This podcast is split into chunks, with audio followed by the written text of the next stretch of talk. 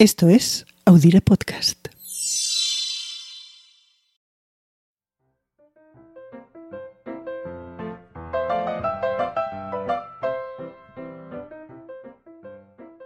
En 1926, Louis Meyer quiso hacerse una casa en la playa de Santa Mónica, en Los Ángeles. Louis Meyer era el Meyer de los estudios de cine Metro Goldwyn Mayer, uno de los hombres más ricos e influyentes del momento, pese a sus orígenes de inmigrante humilde. Para hacer más barata la construcción de la casa, mejor dicho la mansión, en vez de optar por contratar a arquitectos y constructores, algo que le iba a salir caro, decidió contar con los profesionales que en sus estudios lo mismo montaban escenarios de la antigua Roma que de Nueva York en apenas semanas. El director de arte del estudio de cine, Cedric Gibbons, fue quien le hizo el plan de la casa y gracias a los estudios, la mano de obra permitiría hacerla muy rápidamente y a muy buen precio. O eso era lo que él pensaba. Sin embargo, Meyer se topó con que los trabajadores del estudio estaban negociando un contrato colectivo a través de un sindicato y eso se iba a reflejar en el precio de la mano de obra, con un mayor coste de salarios y de horas extra. Así que Meyer no solo se repensó cómo iba a construir la casa, sino que a la vista del poder del sindicato, quiso repensar también cómo iba a ser Hollywood. Su objetivo era evitar que estas organizaciones laborales llegaran más lejos en lo que él consideraba su territorio. Y eso fue lo que dio lugar a la formación de la Academia de Artes y Ciencias Cinematográficas y la creación de los Oscars. Best Picture is presented to. And the Oscar goes to. And the Oscar goes to. And the Oscar goes to. And the Oscar goes to. And the Oscar. Porque todo esto, el glamour de los Oscars, el dorado de las presentaciones, tiene su origen en un intento de mantener a raya a los sindicatos. Y lo recordamos porque en una semana como esta, del año 1929, se concedieron los primeros Oscars.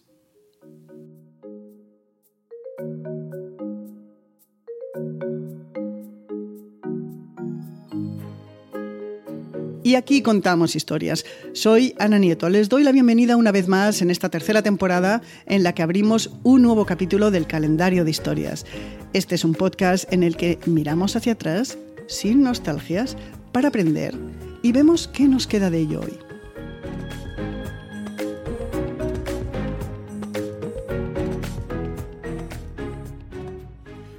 La Academia de las Artes y Ciencias Cinematográficas, a la que se conoce simplemente como la Academia de Hollywood, fue una organización que nació para gestionar problemas laborales de puertas para adentro, sobre todo los problemas de los actores con los estudios. Con ello se trató de evitar que, en materia de disputas y contratos, se abriera la puerta a los sindicatos y sus demandas laborales. No fuera a ser que, además de salarios, los actores además quisieran, qué sé yo, pensiones o seguros médicos. Bajo ese mismo paraguas de la academia, Louis Meyer también quería controlar el mensaje que salía de Hollywood. Aquel lugar era una fábrica de sueños y las cosas más terrenales, los deslices y los escándalos de estrellas, directores y otros profesionales, las que afeaban el material. Esas cosas había que gestionarlas, también de puertas para adentro. El nombre de academia además le daba un cierto toque de distinción, sofisticación, la academia tuvo 36 fundadores, básicamente amigos y colaboradores de Meyer. Gibbons, director de escena y creador de la Casa de la Playa, fue uno de ellos. Para dar más distinción a la academia, además de reforzar su papel de relaciones públicas, los 36 decidieron crear unos premios para las mejores películas y actores. Y así nacieron los Oscars. La primera vez que se celebraron, una semana como la de hoy, del año de 1929, fue todo relativamente privado. Una cena en el Hotel Hollywood Roosevelt en la que participaron menos de 300 personas que pagaron 5 dólares por cubierto y por aplaudir a los ganadores en 13 categorías. Al principio los galardones se concedían no solo por una película, sino también por el conjunto de las obras. Oscar no era el nombre oficial, no lo fue hasta pasadas un par de ediciones, cuando los periodistas empezaron a escribir el nombre de Oscar para referirse al precio. Sobre su nombre, Oscar, hay una leyenda. Se cuenta que alguien, y en la identidad de ese alguien divergen las crónicas, dijo que se parecía a su tío Oscar. Ese tío era, no obstante, la figura de un mexicano. Les cuento. La estatuilla la diseñó Gibbons. Sí, el mismo director de arte de la Metro Goldwyn Mayer. Gibbons terminó casándose con la actriz mexicana Dolores del Río. Seguro que la recuerdan en aquella película Volando a Río, con Ginger Roberts y Fred Astaire. Shall I go with you? No, stay.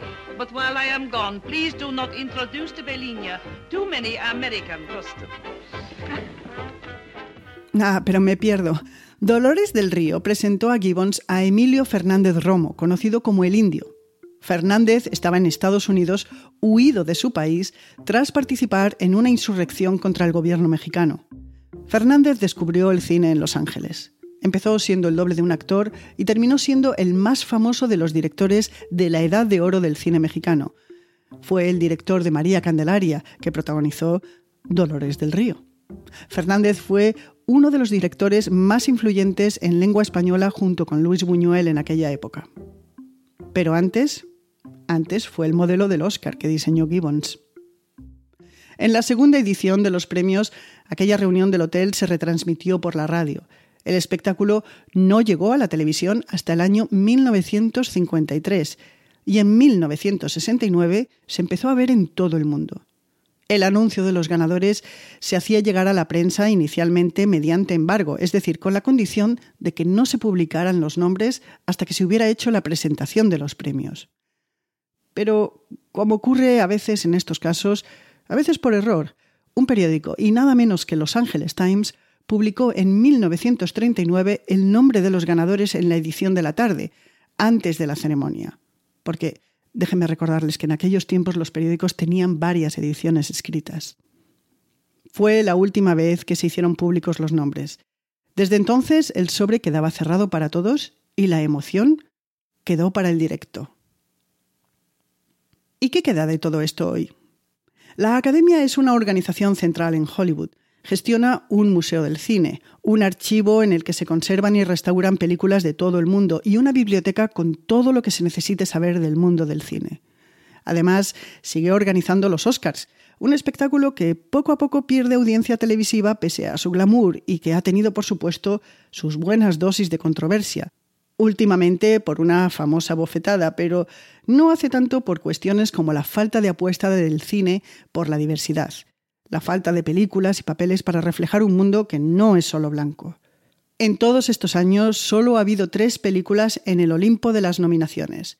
Solo tres películas han tenido 14 nominaciones. La primera fue Todo sobre Eva, de 1950. A desnudarme, llevarme a la cama, darme leche, arroparme, apagar la luz y salir de puntillas. Eva lo haría, ¿verdad que sí? Si tú quieres. No, no quiero. La segunda, Titanic, de 1997.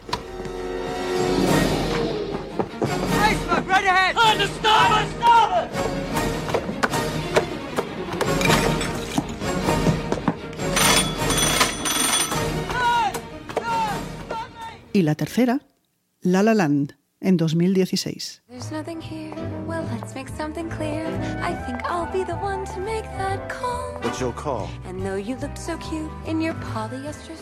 Más allá de las películas, los líderes en nominaciones han sido los estudios Metro Goldwyn Mayer,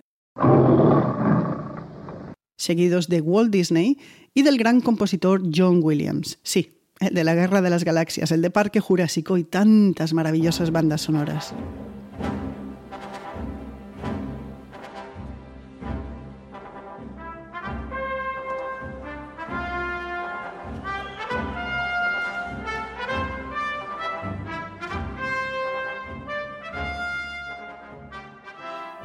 Pero quienes más estatuillas tiene es Walt Disney, que tiene 62, seguido por Ian Neal, que posiblemente no localicen en su memoria, pero tiene 12 Oscars por su trabajo en óptica y diseños de lentes para el cine. Lo suyo son premios científico-técnicos. Nadie aún vivo tiene más Oscars que este escocés. Y el tercero en la lista de los más premiados les va a sonar mucho a estas alturas de podcast. Era el director de arte de varias de las más famosas películas de Tarzán un americano en París y El mago de Oz, entre otros muchos títulos. Sí, Cedric Gibbons, que después de diseñar el Oscar se llevó 11 de ellos a su casa.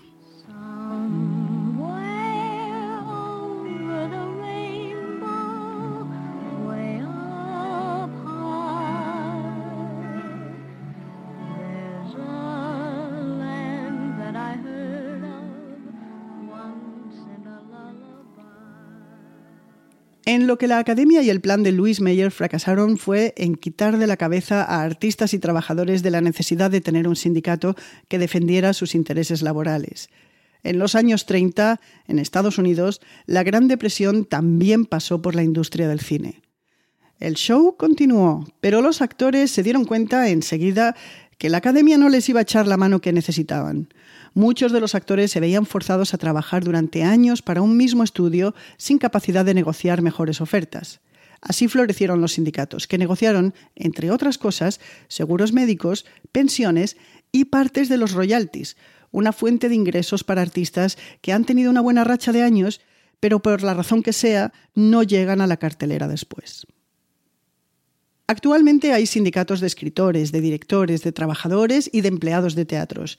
El más grande de todos es el Screen Actors Guild, que tiene más de 160.000 miembros.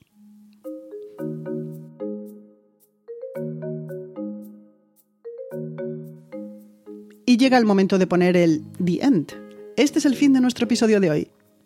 Calendario de Historias es una producción de Audire Podcast y es el resultado del trabajo de María Luz Rodríguez, que desde Urense se ocupa de escribir, editar, producir y montar este podcast. Y de yo misma, soy Ana Nieto, que desde Brooklyn escribo, edito y cuento lo mejor que puedo las historias que nos gustan. Una cosa más antes de irnos. Si les hemos hecho buena compañía, no se olviden de darnos una estrellita en Spotify, un corazoncito en Evox o las estrellas que quieran en Apple Podcast. Nos vienen muy bien por cosas de la audiencia y se lo agradecemos, de verdad. Y nos oímos la semana que viene. Hasta entonces, cuídense.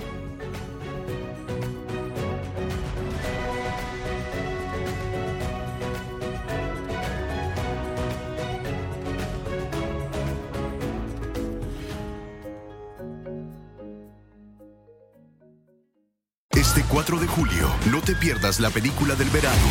Are you ready? Damn right.